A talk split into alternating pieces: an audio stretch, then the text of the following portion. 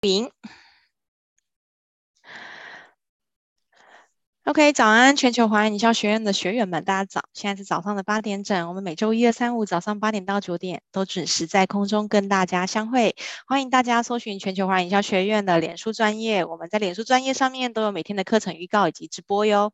速记哈，好，那今天呢，非常的开心呢，我们有呃请到一个重量级的讲者哈，那他已经呃也也是回国第二次了。那我们现在影片呢都有在录影当中，有七天的回放。那今天呢的内容呢，我刚刚在跟讲师对简报的时候发现，哇塞，有很多的法条，但这些法条呢是每一个企业主或者是你自己，如果假设你是员工的身份，都会需要留意的地方哈。所以如果说你觉得哎好像在那个法条上面觉得有那么一丝丝不太清楚的话呢，记得要在七天内看回放哦。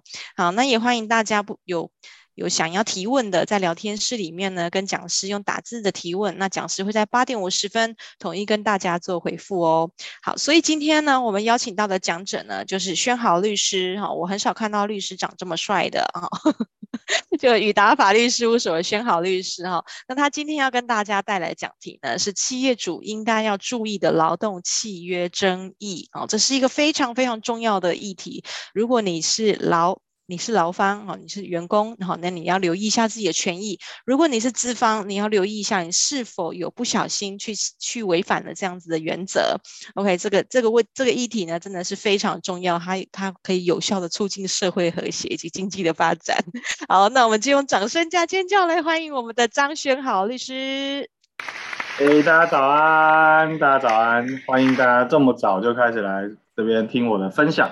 那我今天会跟大家分享的这个议题啊，就是企业主一定要知道的劳动问题哦。那我来放一下简报给大家看，稍待一下。好，大家都有看到荧幕了吗？呃，宣豪，你现在你应该要先播全荧幕，然后在画面上，因为我现在看到的是一左一右。哦，好。嗯我们就准时开始了，我们时间非常的宝贵。我们先来哈，来了解一下业主应注意的劳动契约争议。其实劳动契约大家应该也知道，我写的漏漏等啊，为什么很重要？送大家一对对联哈。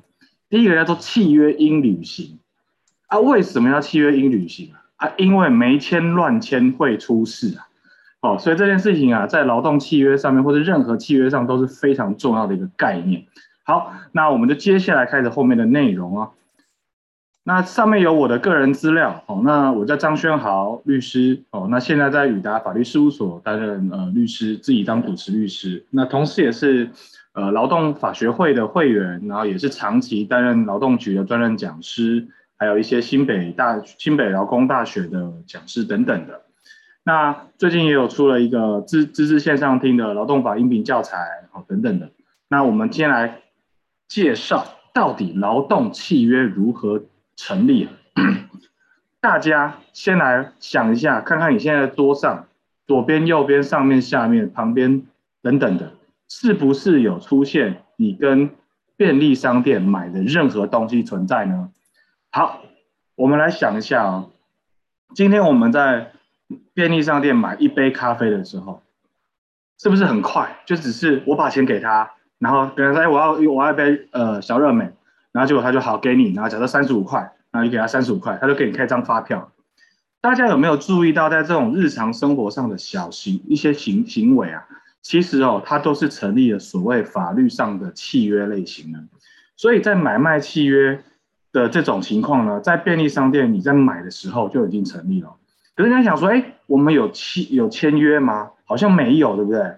所以说哦，要大家就要让他知道说，看一下民法第一百五十三条，它里面写说啊，当事人只要互相意思表示一致的时候，契约就成立了哦。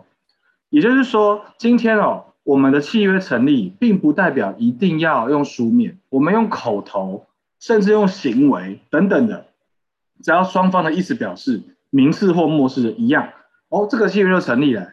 所以呢。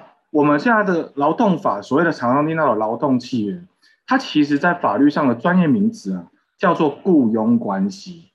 所以说，在四百八十二条的时候就有讲到说，哎，如只要是一方哦，劳方这边愿意提供劳务，然后一方愿意给付报酬，就是资方愿意给付报酬，这两方只要这个意思表示一致，就算没有签书面契约，也是成立了契约哦。可是为什么一定要有劳动契约呢？因为啊，劳动契约里面会规范了很多的权利义务关系。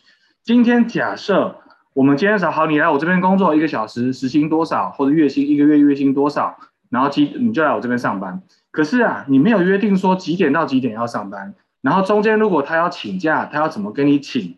哦，那如果他今天迟到，你可不可以扣他款？你可不可以对他惩戒？你都没有想，甚至是他提前离开离职公司，呃离离开公司，真的是没有完成职务交接，你都没有定相关的一些呃违约金啊，或者是一些流呃流程的问问题，那到时候真的发生争议的时候，你就没有契约可以予依循啊。所以说哈，契约虽然说不需要书面才能成立，但是有劳动的书面契约，它可以协助到很多事情在发生的时候有依循，你可以去行使这个权利。好，所以说我们来看一下劳动契约有什么样的特性，有五种。第一种叫做司法契约哦，司法的意思就是我们人民之间的啦，跟没有跟行政机关的关系。第二个是有劳务的给付。哦，所以说只要是劳动契约，一定有提供劳务。再来，它是一个不要式的诺成契约，不要式就是不用书面，诺成的意思就是只要讲好就成立。第四个叫做继续性的契约，基本上劳动契约都会有这个特殊的呃这个个特性哦，就是一个继续性、长期的一个概念。那再来，这很重要啊，不得违反劳基法的最低标准。也就是说，如果今天你的契约内容 有一些约定的条款是违反了劳基法的最低。最低限制的话，那那一个条款会无效。我举个例子哦，像今年的最低工资是月薪的话是两万五千两百五十块，时薪制的话是一百六十八块。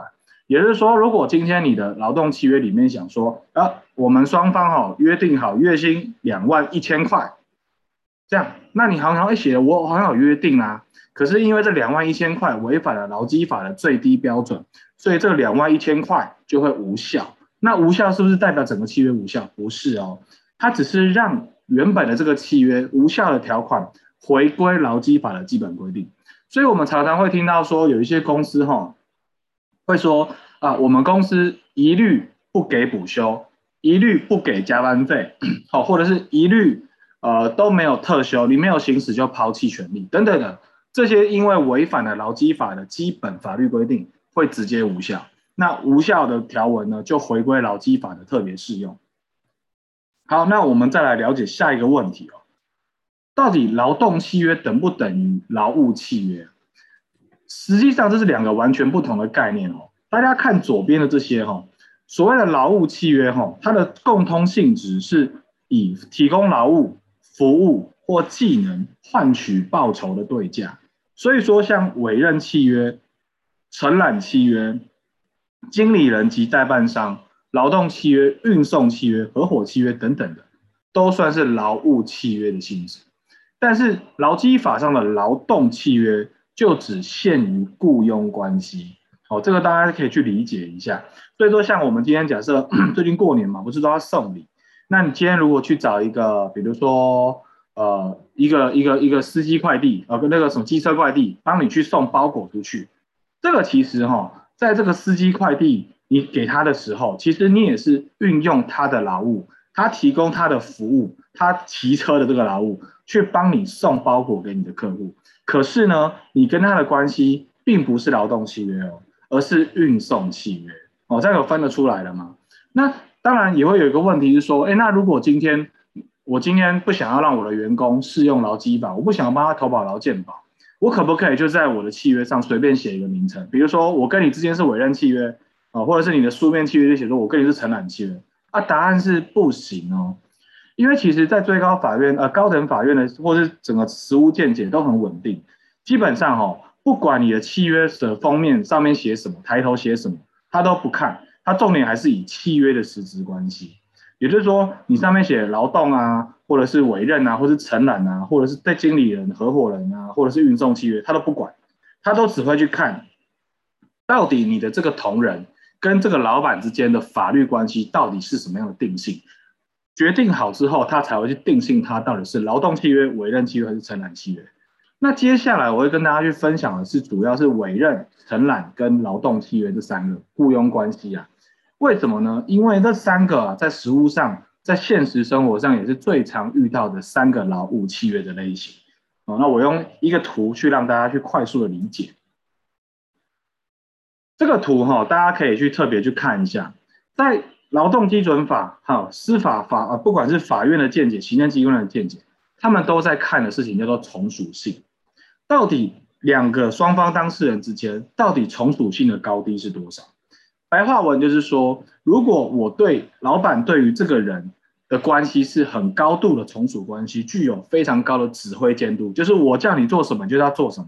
今天我叫你来上班，你就要来上班。几点下班你才能下班？中间如果你要出去午休啊，或者要出去请假、临时出门，你都必须要提假单给我，或者要跟我说一声。啊，迟到我会给你惩戒，迟到我会给你扣款等等的。这种高度指挥监督呢，叫做雇佣关系。那劳动法学者啊，就会有另外一个另外一个相对应的东西去协助去判断，叫做自主性。自主性的白话文呢，就是说这个人他拥有比较高度的一些呃决策权利，甚至是他不太受到呃所谓的呃指挥监督的管理。所以说，当从属性越高的时候，自主性就会越最越低。哦，这是一个呃互斥的概，一个是一个像天平的概念，一个重一个低，一个重就会一个低。所以说我举个例子哦，像委任关系，它的从属性是很低。自主性是最高，为什么？举个职业给大家听，律师就是我。你今天来找我，帮你提供一些法律意见，或是帮你打一个诉讼，我从不从属于你我的当事人？当然是不从属啊。基本上他没办法限制我说我每天几点要到公司吧，他也没办法限制我今天如果我中间写诉状写到一半之后，我要去上厕所，我要去跟他报备啊，不需要啊，我也没有打卡的问题啊。但是我的自主性是不是最高？是。基本上我要干嘛就是干嘛，我只要在时间点答应你的时间点把东西诉状给你看，看完之后把诉状寄到法院去，然后时间到开庭，然后之后我会继续依照法院的指示去提供诉状或回复意见。所以说我从属性跟当事人之间是非常低的，但是我对于我自己的自主性就非常高。好，这就是雇佣关系跟委任关系的很大的差异。所以从属性越高，越偏向雇佣关系；从属性越低啊。就是越偏向委任关系。那刚刚还有那另外一个就是那承揽关系呢？承揽关系有一个很重要的东西哦，他的钱哦是在完成工作之后才会给的。举个最简单的例子啊，今天大家如果车子坏掉需要维修，甚至要保养，你把车开去保养厂的时候，你什么时候会给他钱？假设他跟你说，哎，这个东西全部坏了，然后三十万，你什么时候给他钱？是修完你才会给他钱，而不是一开始就要给他钱啊。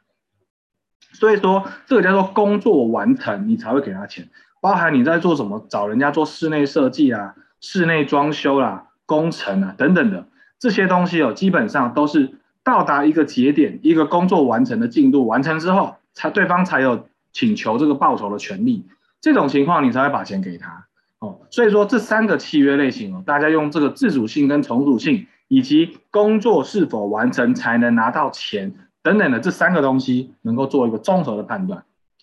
好，那再来我们就来了解一下劳动契约啊到底有什么分类。其实在，在呃法律的规定哦，就只有分两种，一种叫做定期契约，一个叫不定期契约。那在法条里面你要去看清楚哦，它只有在临时就蓝色的地方哦，临时、短期、季节跟特定性的工作得为定期定期契约。然后再看最后一句。有继续性工作应为不定期契约，在法律上的应哦，就是一定，基本上就是，除非有蓝色的这种例外状况，才能够成立定期契约。所以从这个页面，大家可以看到一件事情：劳动契约的原则叫做不定期契约，例外叫做定期契约。所以这个图呢，不定期加契约，定期合起来叫做劳动契约。那继续性契约到底是不是继续性，就是实质判断。我这边先跟大家用口头补充，什么叫做继续性？呃，举一个例子，今天你公司假设有请一个行政人员，请问一下，行政人员他的工作内容是不是跟你公司长期持续的营运有关系，而且这个人力的需求也是长期继续的有需求。如果是，那它就具有继续性。所以其实很多很多的工作，至少有百分之八十到九十的工作，都是具具有继续性契约的类型。像我请一个法务助理来，他对我来说，法务助理的工作，他帮我做了很多的做书状啊、联系啊、地状等等的。他对于我来说是一个继续性的需求，而且这个能力呢，也不是一个临时性、短期性、季节性或特定性的工作，它就是来帮我一个营运，对有长期有关联哦。所以当我判断完这个工作的内容是继续性的工作。那我跟他的之间的关系就是不定期契约。那到底定期跟不定期差在哪里？在不定期契约里面哦，老板要去把员工跟他说 “you are fired” 的时候呢，开除你滚，你就必须要先符合劳基法的相关规定，比如说要有资遣的要件哦，劳基法第十一条、十三条哦，惩戒解雇第十二条，甚至是员工啊。要去跟老板终止契约的时候，要去说老板你有违反相关法令的规定，他也必须要用十四条的规定哦，然后还有等等的。然后如果你员工呃工呃老板去把员工资遣的话，你还要给他资遣费等等的。可是定期契约就不是了，定期契约是时间届满你就滚，我们双方的关系就终止，没有再继续下去的可能。除非你们再一次的重新定期契，再签再签所谓的定期契约，但是长期重复的签定期契约，在法律上其实也是被禁止的。我等下后面一点会跟大家说明。那大家就想说，哎，那这样不定期契约跟定期契约，但定期契约比较好？那为什么我要签不定期契约？就是他回到刚刚讲的，不定期契约是劳基法的原则，所以说只有在几个临时、短期、季节特定的这四种。才能够变成定期，所以少非常非常的少哦，因此所以说我们大部分哦都还是在签不定期契约为主。那到底定期契约有哪些？哦，用几个呃图让呃就是内容让他知道，它分成临时、短期、季节特定。刚刚有讲到，它其实核心哦就只有一件事情，就是这个能力哦是极短时间需求、临时性需求，而且不是长期间的需要。我举一个例子。呃，年货大街最近应该有人会去办一些年货，啊，年货大街外面不是常常都会摆一些什么鱿鱼丝啊等等，然后那边有很多的工读生，请问那个工读生是不是一个继续性的工作？答案是不是，因为那个能力的需求就只有在年货的那个时间，他可能只要两个礼拜，两个礼拜之后呢，这个能力就完全不需要，他不是一个长期需要、长期需求的一个人。所以说这种情况就会例外的可以去签所谓的定级契约，这样有大概理解吗？哦，那所以说呃，只有在这几种状况才能够去签哦所谓的定级契约。那另外一个问题就会说，哎，那如果不断签定级契约不就好了吗？这个答案为什么我刚刚说不行呢？因为法律直接规定，如果哈、哦、今天这个雇主跟员工之间不断的签所谓的定期契约。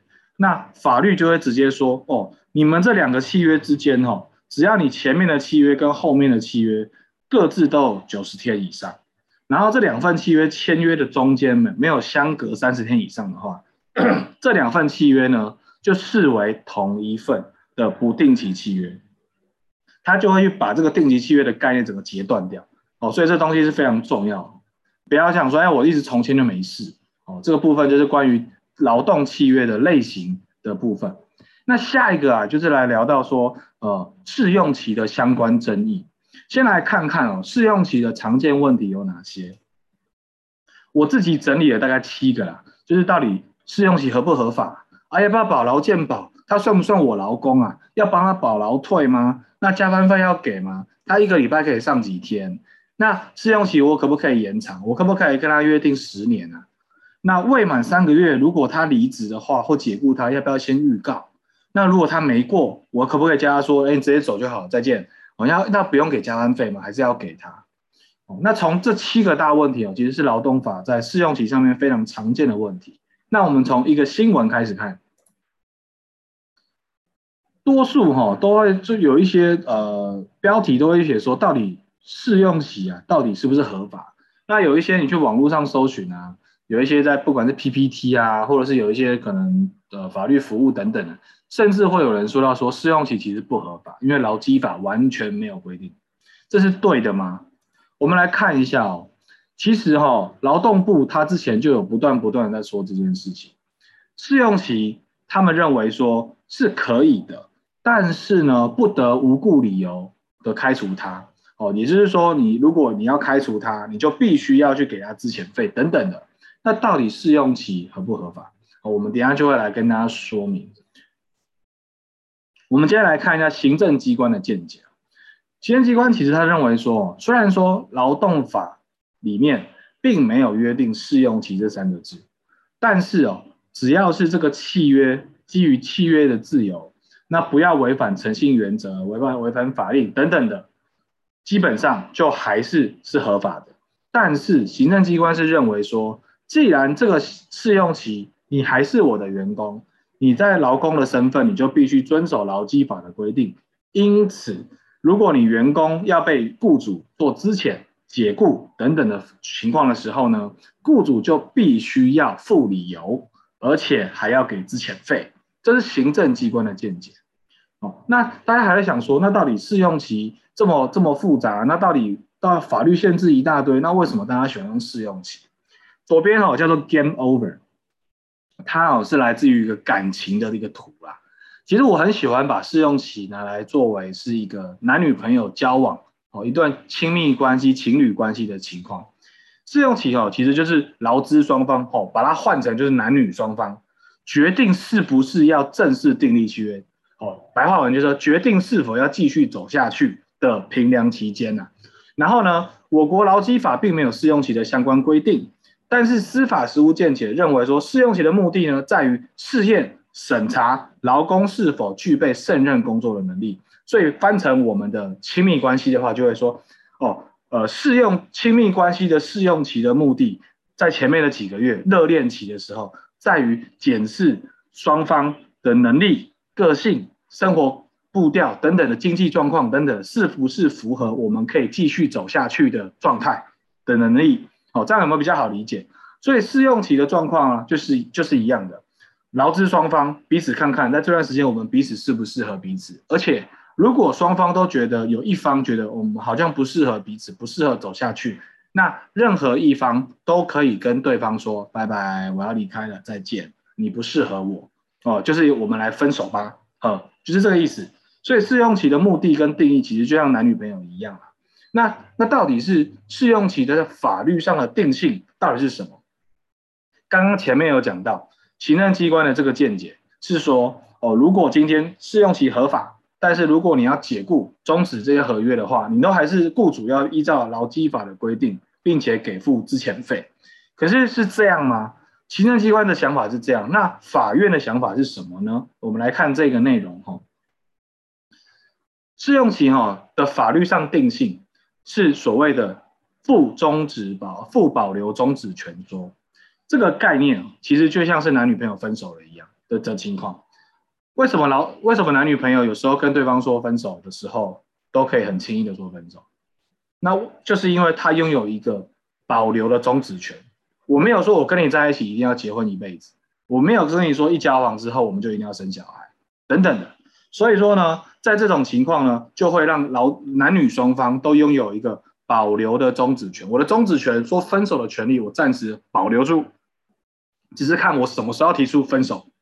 在劳动关系也是一样，在试用期的这个情况里面，法院就认为说，哦，这个东西哦是在前面的约定的试用期间，劳资双方都拥有一个可以随时跟对方说 goodbye 的一个权利。所以它叫做附保留终止权说，所以说只要在事情发生，双方觉得在这段试用期间，双方都觉得不适合彼此了，那都允许双方可以跟对方说拜拜，我们要终止契约，这样 OK 吗？哦，所以试用期的法律定性叫做附保留终止权说，那实务的见解也是依照这个附保留终止权说，接下来这个判决，它就是在说，今天哦，如果我们今天附保留终止权说这个情况下。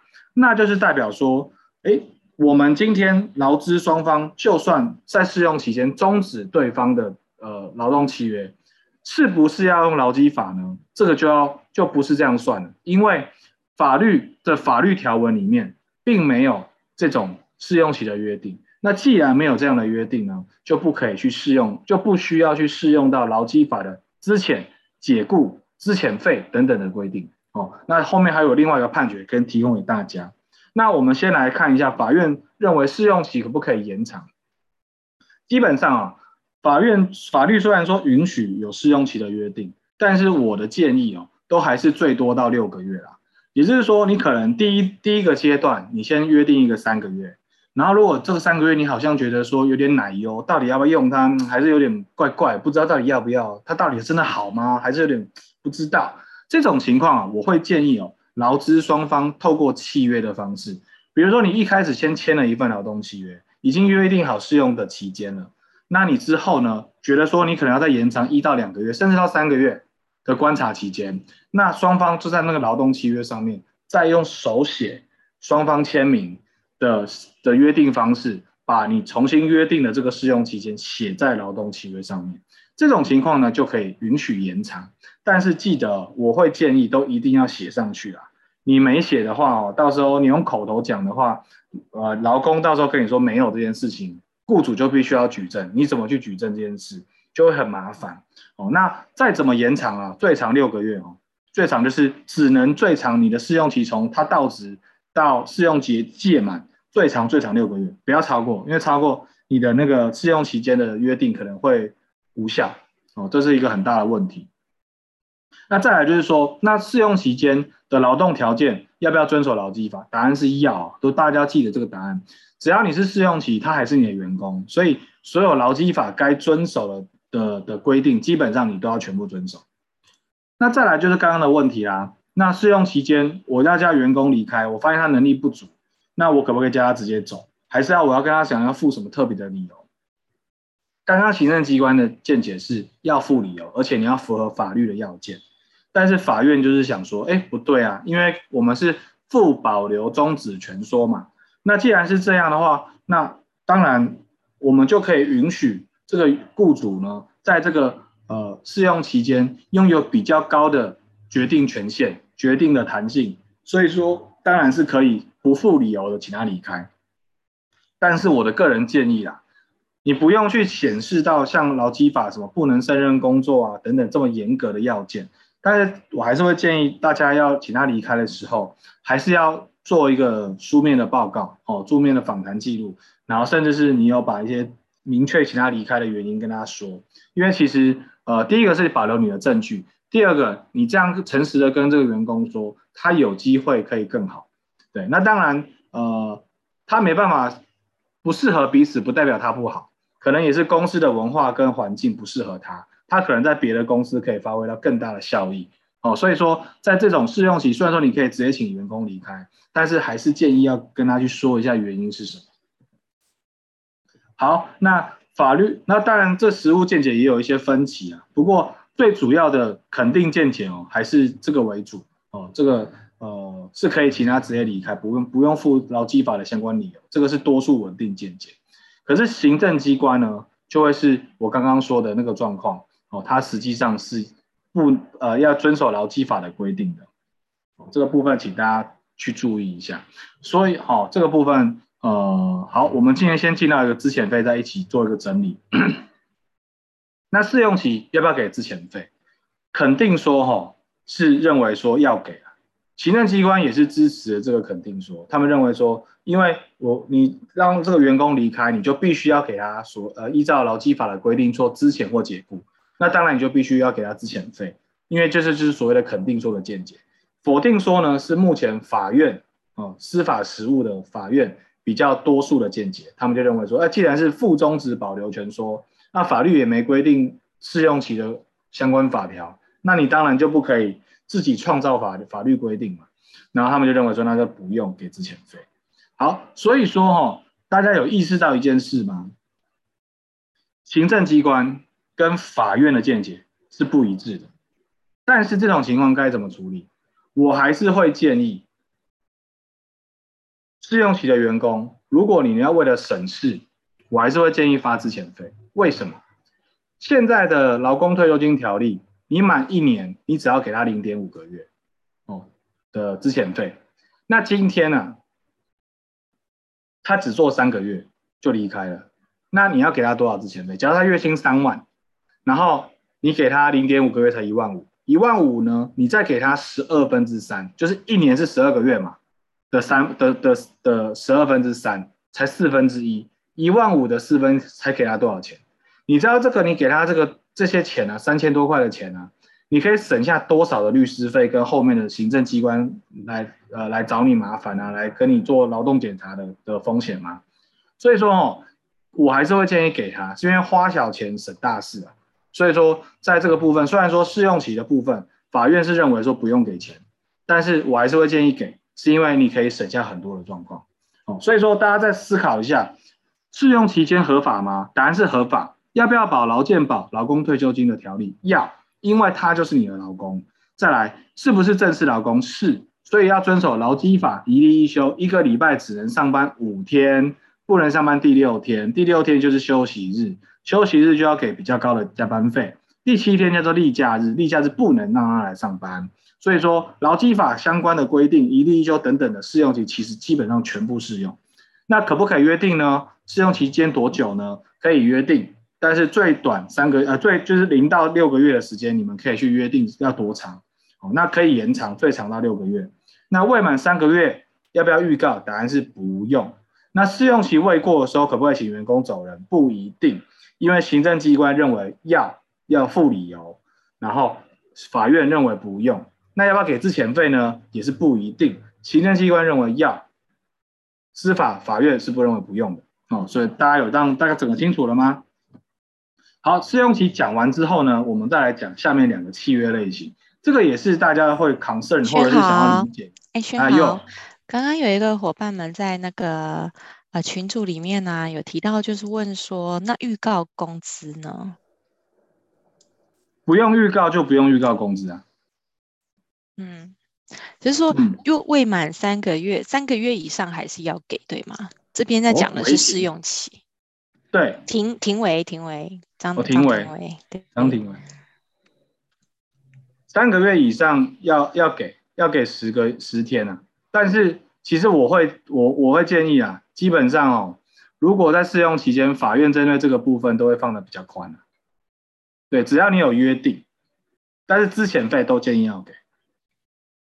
OK，嗯，哦，所以说其实预告的话，如果你已经觉得它不太适合你了。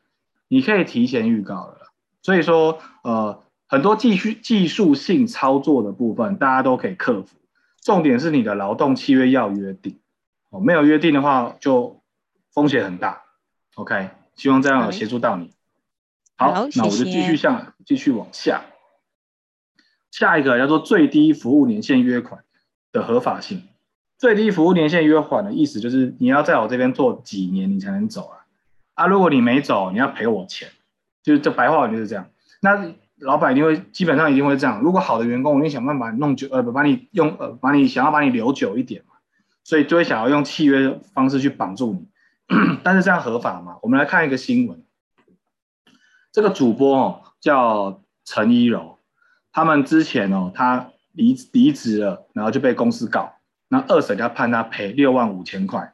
那这个内容呢，大概就是写说，这个主播啊，他是之前民事的，那因为他离职的时间呢、哦，违反了最低服务年限约款的约定，然后要赔，呃，劳动契约原本是约定要赔五倍的惩罚性违约金啊，就是要赔二十一万五，那一审判他不用赔，二审改判要赔，但是哦，因为他已经履约了三分之二的年限，那只要赔六万五就好。所以说这件事情只要让大家知道说，最低服务年限约款是可以约定的，可是为什么可以约定，以及他怎么约定，就是我等一下要跟大家去说明的部分。好，我们现在来了解一下最低服务年限约款的定义，它其实就是要约劳资双方约定这个员工哦，在一定期间内要继续在我们公司任职哦，那不能离开哦，包含自请离职哦都不行哦。那当然，你解雇他没办法，解雇他之前他，那就不关不关他的事了。啊，他如果是主要是绑他自请离职要跳槽的这种情况，那如果他有违反这个约定呢，就会有违约金，或是要把相关的训练费用、代偿费用等等要还给公司。哦，那这就是最低服务年限约款的一定义。那目的就是当然就是降低人事流动嘛，节省招募成本。因为大家知道，重新请一个人不会那么难，但是请到一个好用好的人不容易哦。所以说这个部分就是也是最低服务年限约款的目的。那也当然也是确保说，哎，我训练你那么久，结果啊，我也不希望你把你教会你就走啊。我举一个例子给大家听哈。呃，航空公司的飞机师、机师啊，公，你知道台湾台湾的很多飞机师，他在担任机师之前，他完全不是本，呃，不是，当然不是本科系，因为没有飞机的这种这种科系，这完全是素人。那素人的情况呢，他跟劳动企，呃，跟那个航空公司签约之后，他们就会把他们整批送去训练。那以前、哦，都会送到美国外，就是外国去训练。那那个训练费用哦，都是几百万，大概都五六百万。哦，那像台湾最近在台东那边有一些暗场，就是有训练中心，所以会节省一些，但是随随便便都是要花几百万的。那你就在想嘛，我今天航空公司我花了几百万去培育你这个完全不会开飞机的人，然后会到会到会开飞机，然后会了之后开始跟我载客服务，结果呢，你做满一年之后你学会了，然后就大陆的公司啊，外国的公司就可以挖角，然后你说，哎，你现在薪水三十万，我给你六十万，你就给我跳槽。那这种情况，航空公司怎么受得了？好不容易辛辛苦苦培育长大的小朋友、小孩，结果心爱的小孩被人家抢走，那种感觉是痛心啊！痛心怎么办呢？你就要约定他。所以最低服务年限约款最常发生在这种需要花心思、花训练费用、教育培训等等的这种、这种、这种情况，不管是时间或是金钱，这些训练出来之后，就会去约定一个时间，你要在我们公司上班。这样，我们公司老板才会觉得说，嗯，这样我这我的付出，我的投资是有价值的，能够你有能够培训你，帮我公司创造营运营收啊，哦，所以说这就是最低服务年限约款的定义跟目的。那法源依据哈，呃，就大家不要看这这一页，就大家反正可以回播嘛，你们到时候要去看法条，再再看一下内容，十五条之一哈。那我们先来看一下，到底这个约款合不合法？判断流程是什么？在整个最低服务年限约款的判断哦，要先看一下到底这件这个约款的目的是不是具有必要性跟合理性。如果具有必要性跟合理性，才会有合法性。哦，也就是说，你要先确认这个契约，这个应该说这个约款最低服务年限这一个约款到底合不合法。如果不合法，这一个约款你再写的再怎么漂亮都没有用，直接无效。可是好，如果要合法，要怎么合法？就要先看雇主啊，是不是有真的为了这个劳工进行专业的培训，以及支付培训费用，或者是有相关的合理补偿。如果你这个约款跟你实际上给他的培训是真的有专业培训，而且支付培训费用，并且有约定合理补偿，那你这个约款才会有效。那有效之后，就进到下一层。那到底如果他违约，他提前离职，他可不可以约定违约金？那约定的时间、金额又是多少？这就是涉及到这个劳动契约，看看终止的原因是可归责于劳工的事由而离开，还是可归责于雇主的事由而离开。也就是说，如果今天这个员工是自请离职。那当然就是可归责于雇主，啊不，可可归责于劳工，因为他自己要离开。可是如果今天是跑之前的，呃，比如说业务紧缩、业务亏损、转让、业务性质变更等等的，这种是可归责于雇主的问题的话，你让这个员工离开，你还要他付违约金，那当然就不合理，法律也不会允许。嗯，所以说第二层就会看是否要给违约金。第三层就是违约金的约定是不是要会不会过高了？像刚刚刚刚讲民视的那个主播，他们的契约是写说五倍薪资违约金是二十一万五千块，那法院后来判他六万五，为什么？法院的概念很简单，假设你原本约定呃离职后呃就是最低服务年限约款是两年，可是这个员工呢在你的公司已经提供劳务了一年半。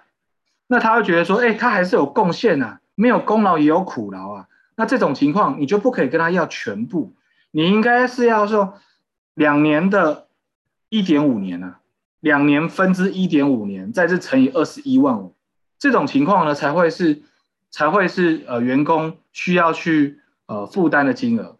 所以说像刚刚那个呃六点五万跟二十一点五万的金额，法院就是用那个你已经服务多久年资的比例去计算，然后看你还剩多久没有没有履行，他会去呃判赔说，在这个没有履行的这段时间的比例，然后去算违约金的金额。好，那跟大家快速的去说明哈，到底刚刚说到的合法性，它需要有必要性跟合理性嘛？所以说必要性呢，就是要看他这个专业的训练跟技能的养成，到底要花费多少的培训时间跟人力，还有金额。哦，然后如果这个培训的时间并没有逾越非常的呃非常夸张的状况的话，那就可以符合必要性。我举个例子啊，今天如果呃你去跟一个食品工厂生产线包装的人员，你去跟他约定说，哎，你那个呃我现在要跟你约定最低服务年限约款哦，你工你要在我们这间公司至少要做两年。可是说真的，这个包装工厂的这个作业员，你训练他要花很多钱吗？需要花很多时间吗？有这个必要吗？其实没有啊。当这件事情不需要由公司额外提出成本、培训时间、人力进去教育的时候，这样的工作性质是不可以去去约定所谓的最低服务年限约款。你这约款就违反必要性，直接无效。OK，那再来就是要合理，合理呢要看约定的时间。就算是刚刚说的那个机师，你培训时间现在目前啊，大概机师的合理的时间是十年到十五年。哦，因为是几百万的投资嘛，可是如果今天你跟他约定五十年呢，但就这样就太夸张了，对不对？所以说这个合理，这个期限哦，约定了限制的期限也要合理。那再来下一个问题，就是要不要付违约金哦？要看看是不是可归责于劳工。刚刚这个都有讲到，那大家因为还是可以回放，所以这个判决到时候有兴趣，大家可以上网去抓。那违约金可不可以酌减？当然也是可以。哦，那一样，你看这个判决里面的内容，哦，他就有讲到说，哦，两造原本约定的服务年限是十五年，那这个这个这个郑先生哦，实际做了三年两个月又二十六天，所以说原本的七十五万哦，又太多了啦，所以要过高要酌减为六十万。其实哈，这个概念哦，就是代表了一个一个事情，第一个，法院已经判断他们的最低服务年限约款合法，而且第二个。约定违约金的约定也合法。第三个就会进到我们刚刚讲的违约金要赔多少，这个就已经进到最后一层了。最后一层呢，就会看说，哎，到底这个服务年资的比例还剩多久没履行啊？那如果已经履行了，你叫雇叫员工再继续去负担这么高的这种成本或者这种压力，那法院也不忍心，所以他都是用比例的方式来计算违约金。哦，这是最低服务年限约款。好。关于这是留人的部分，另外一个呢，叫做离职后竞业禁止，那这就是要避免员工离开了以后，你的东西、你的公司的营业秘密被他带走、被他干走，拿去别的公司跟你做竞争嘛。所以说，有些公司就会想说，哎，离职后竞业禁止，你在离开之后几年内，在哪些地方你不可以做什么事情哦，不然我就要告你，我就要叫你赔钱。这种约定合不合法呢？我们来看一下，呃，一个新闻哈，呃，这是红海的，红海里面就想说，哎，很多因为很多那种高科技产业，其实他们就会有很多员工做跳槽的动作，那因为都会被人家挖嘛，啊，或者是觉得这边薪资不够等等的，那到底你看到红海这么厉害的公司，已经有这么专业的律师团帮他们用的契约了，他们还是有里面有约定说，竞业禁止条款太过于苛刻。垃圾车司机都不能做，哦，那到底这个我离职后竞业禁止的约款的约定的内容可以到了什么样的状态？哦，那像这个东西也是二审败诉啊，好，就可以看得到红海的部分。所以我快速来说，竞业禁止的意定义哦，它是为了要保护公司的商业机密、营业利益，或者是维持公司的竞争优势，然后约定特定的员工在职一段时间内就离职后。在一定的期间内，不可以或区域内哦，不可以去受雇或被人家经营，或者是自己去经营跟原本公司有相同或相类似的业务工作，这是定义。那目的呢，就是避免恶意挖角、恶意跳槽、营业秘密的外泄，然后消灭了原本你这间公司的雇主原本拥有的竞争优势。哦，这是定义跟目的。那再来，它的法源依据哈，大家可以去看那个劳基法第九条之一，它就有这样的规定。那到时候大家在法条再去看。那我简单来后面快速的跟大家去说一下。还有劳基法施行细则七条一到七条三，就刚讲的，任何一个契约的约定，其实法律基本上都是允许契约自由，你们要怎么约定其实都可以，但是你要合法。所以说，就像刚刚讲的。离职后竞业禁止，哦，或者是呃最低服务年限约款，第一层都必须要去看合不合法。你合法，这个契约才会，这个条款才会有效。你要有效，你才能够约定后面的内容，同时再去约定违约金。所以竞业禁止的合法性呢，第一个最重要的事情是你这个雇主啊，要拥有保护的、值得被保护的正当利益啊。哦，比如说这个营业秘密法的规定哦。这个秘密必须要是可以用在生产、销售、经营的资讯，必须具备有秘密性、价值性，而且雇主一定要做合理的保密措施。也就是说，如果今天你这个这个这个秘这个资讯营业秘密是非常有价值的，但是你这个公司的保密资讯是完全没有，你是直接把它贴公告，还是贴在封贴在你们公司上面，那所有人都一览无遗啊，甚至是所有的员工都可以轻易的打开那个资料夹，你的所谓的营业秘密的资料夹。那代表说，你们公司根本完全没有做合理保密措施。就算你这个秘密超有价值、超有秘密，那也不叫做秘密。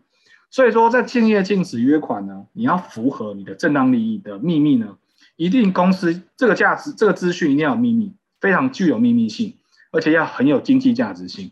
第三个，公司一定要做保密措施。哦，所以如果没有的话，就会这个这个秘密就不算秘密，泄露出去，法院也不会保护你。我举个例子给大家看，这是红海的。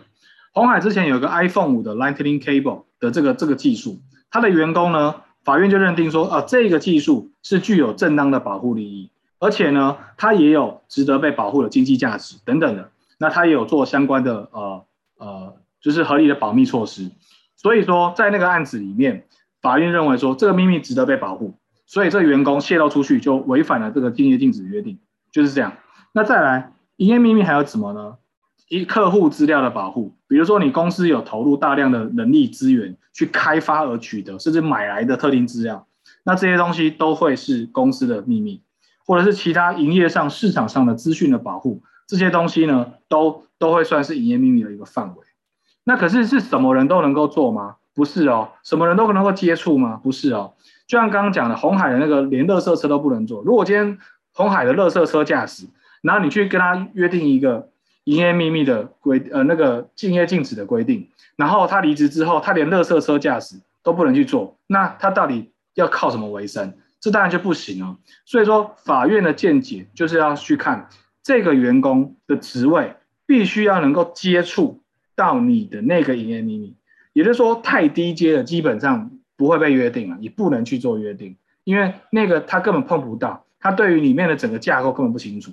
哦，所以说重点在于说判断劳工是不是可以接触到营业秘密，必须要看组织结构，还有看他到底是不是在里面是具有决策，而且能够知道内部资讯的人，这种情况才能够被限制。那我用两张图做最后的结尾，竞业禁止的期间、区域跟职业内容范围都必须要是不能逾越合理的范围。比如说左边，你限制这个员工离开后十年。限制区域全世界，限制他做所有的行业，这答案都是不行的哦。在法律的规定呢，对照右边的绿色，法律最长约定限制两年，然后他必须要是实际上去限制，是你公司有在做事的范围，做营业范围。比如说，今天你的公司只有卖到日本，你就只能限到限制日本，你不能限制全世界，你不能限制什么伊索比亚、肯尼亚都来了，这当然是不行哦，那太超过了。那再来。限制的行业跟公司对象必须明确。假假设你是红海，红海这间公司，你就必须限定哪一些特定的公司，或者特定的呃营业项目内容。你不能说连他去做一个红海红海食品鸡排店，你也不能让他做，这样不行啊。哦，所以说这个东西也是要特别注意。那最后一个，到底如果真的真的违反了，你要去请他赔钱要怎么发哦，你要补偿他怎么发？左边呢是一个月发三十趴补偿金给他，答案是不行。法律规定吼，你最低的补偿每个月都要给他最少你的他的薪资的一半，你才能够作为合法的要定要要要求。那我公司可不可以一次我每个月就提前发嘛？每个月就把它切分？答案也是不行。法律的规定吼，必须要离职的时候你才能一次发给他，或是按月发给他。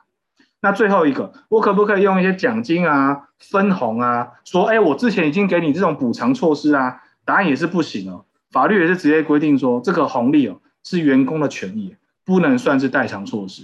所以这些上面的这些内容，可能大家今天讲有一点点快，但是大家可以换回放。好，那大家我想应该是可以听得懂的。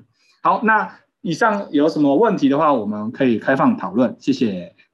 好，谢谢，谢谢我们修好律师。什么有一点点快，是根本。很快，好不好？但是，但是我有努力认真的吸收哈，就是就是，虽然真的呃有一些法条，哎哎哎，你最后一页要继续放，你给大家一些时间抄你的 email 好不好？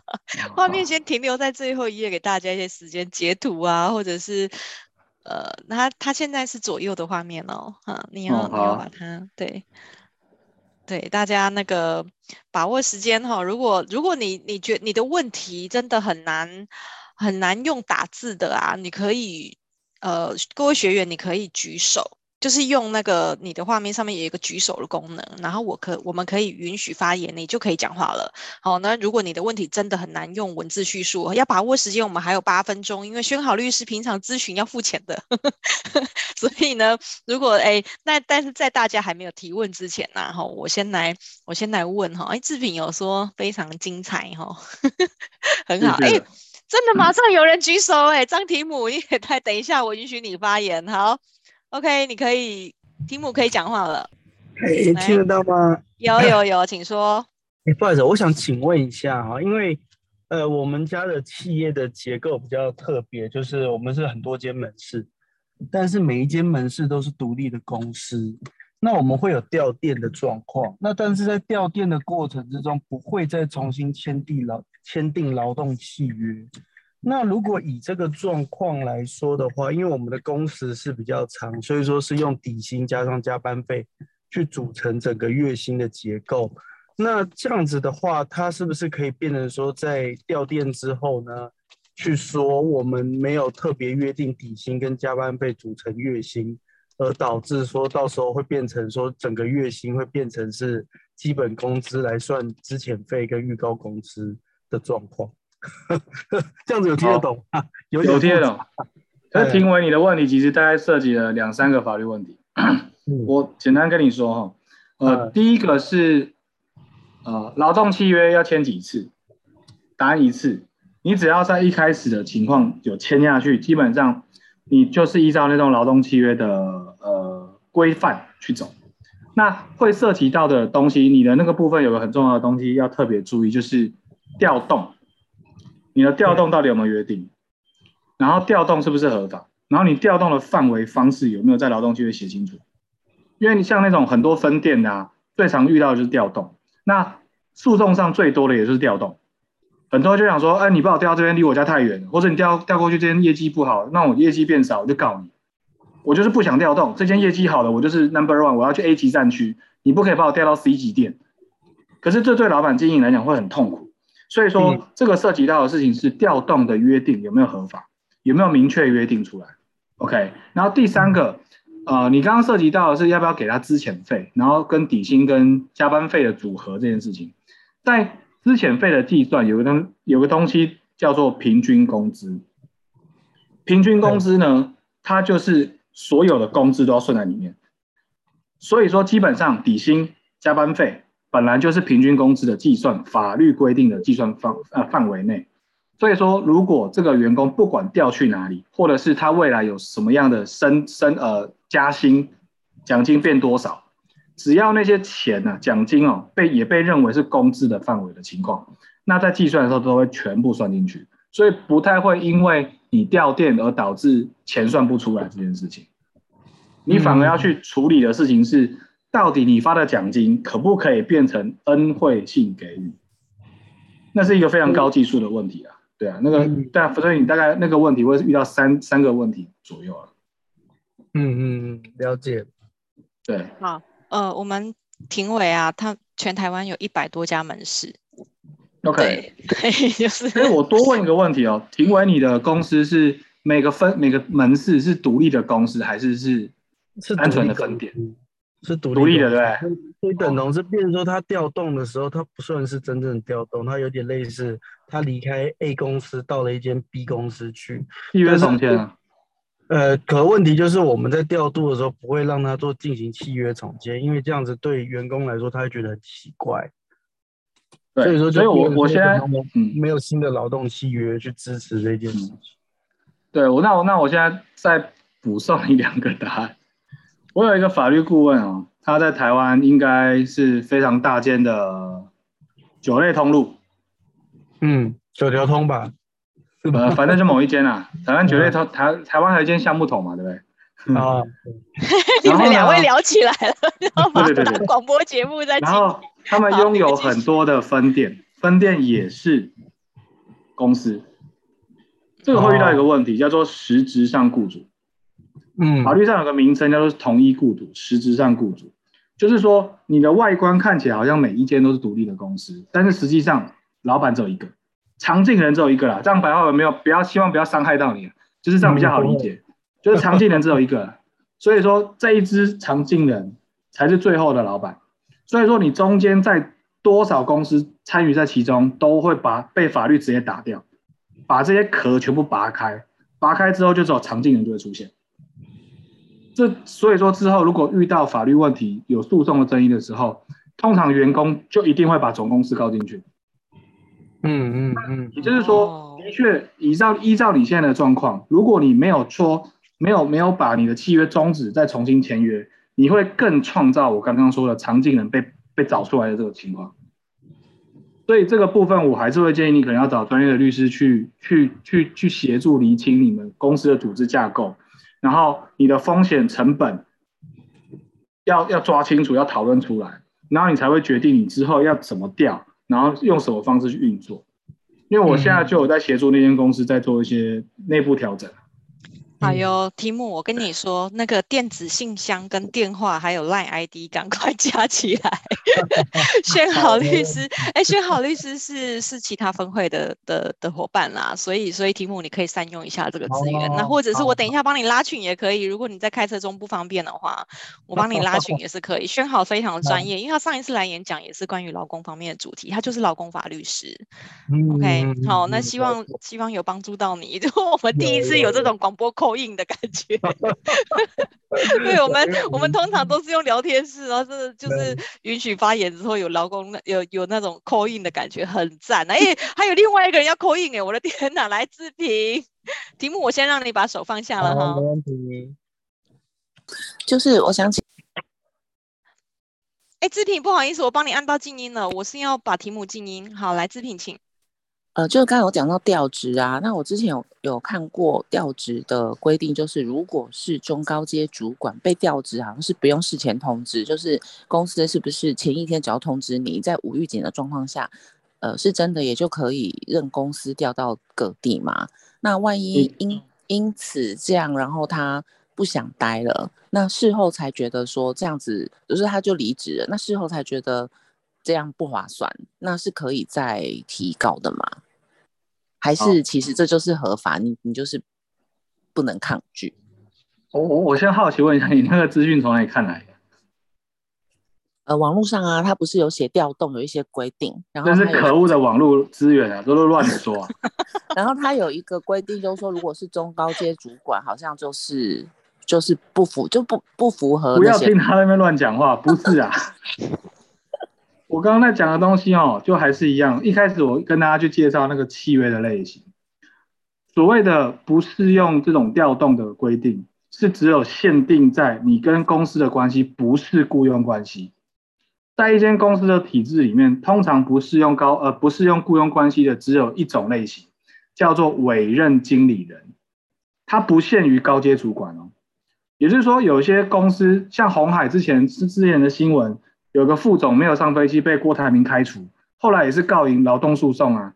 嗯，他已经是劳，他已经是红海的副总，多高了？嗯，可是他一样是雇佣关系，所以说不是用头衔，而是看这个员工跟公司之间的关系，呃，应该说这个人跟公司的关系，他到底拥有多高的从属性跟自主性，跟职位没有关系。好，那也就是说，如果今天他是符合雇佣关系的定义，调动就必须要符合劳动法的调动规定，一定要符合。只是可能因为它是高阶，然后你在劳动契约里面有写清楚，比如说轮调的规定，像银行很会轮调，轮调已经变成公司的内部的惯例惯性了。那这种情况的确是比较容易的，但是不代表说呃随便调都可以，不是哦。那如果我从台北调高雄哎，然后你薪资也没涨，然后也没有给你补偿措施，那这个员工一定跳啊。所以这个调动就可能是很就是违法的哦。那再来最后一个部分是。针对说，呃，如果这个员工离开之后，他再回头讲说，啊，我当时调不不对，这已经无效了，因为已经应该说权利被抛弃了，因为你自请离职，你就已经同意了，呃，离开这件事了，那基本上就比较困难的了。以上。好。好，那希望有解答到志平的问题哈，就是我觉得，呃，学院能能这样子一直邀请专业的律师上来，我觉得真的是一个很好的互动，就大家都可以在这个时间点哈，就是跟跟这样专业律师啊，就是把握这十分钟 不用付咨询费的时间，哦，但是呢，真的有一些问题不是这十分钟就可以解决的哈，但是就是希望大家刚刚都有抄下选好的资料哦，好，那如果有更进一步的问题，有比较难解决的问题，当面请选好帮我们做。这个把关。